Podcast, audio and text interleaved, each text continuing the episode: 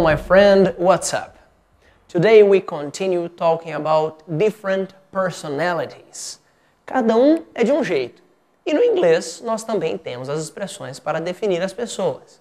Então, alguns adjectives, adjetivos que são importantes e que você pode utilizar. Por exemplo, divertido. Fun. She is fun. Ela é divertida. Ou você pode também utilizar engraçado. Funny. He's funny. Ele é engraçado. Fun, divertido. Funny, engraçado. Podemos utilizar outros também. They are shy. Shy, tímido. She is outgoing. Outgoing is extroverted, extrovertida. Então, outgoing, extrovertido ou extrovertida. No inglês nós não temos essa diferença do masculino e do feminino para o adjective. Outgoing pode ser extrovertido ou extrovertida. E pode ser também pro, pro, para o plural, extrovertidos. Outro adjective. Shy, tímido. Tired, cansado. They are tired. Eles estão cansados. Interesting, interessante.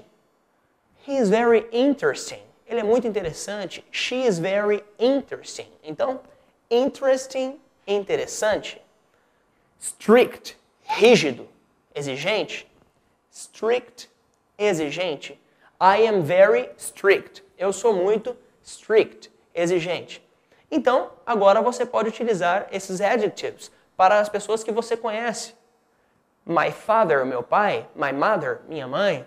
My best friend, meu melhor amigo. My best friend is very fun, muito divertido. He is very lazy.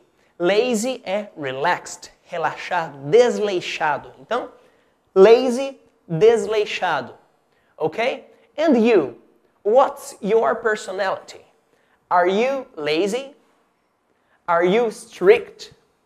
Are you fun? Are you outgoing, extroverted? Thank you very much. I'm Felipe Gibi. See you next class. Bye bye.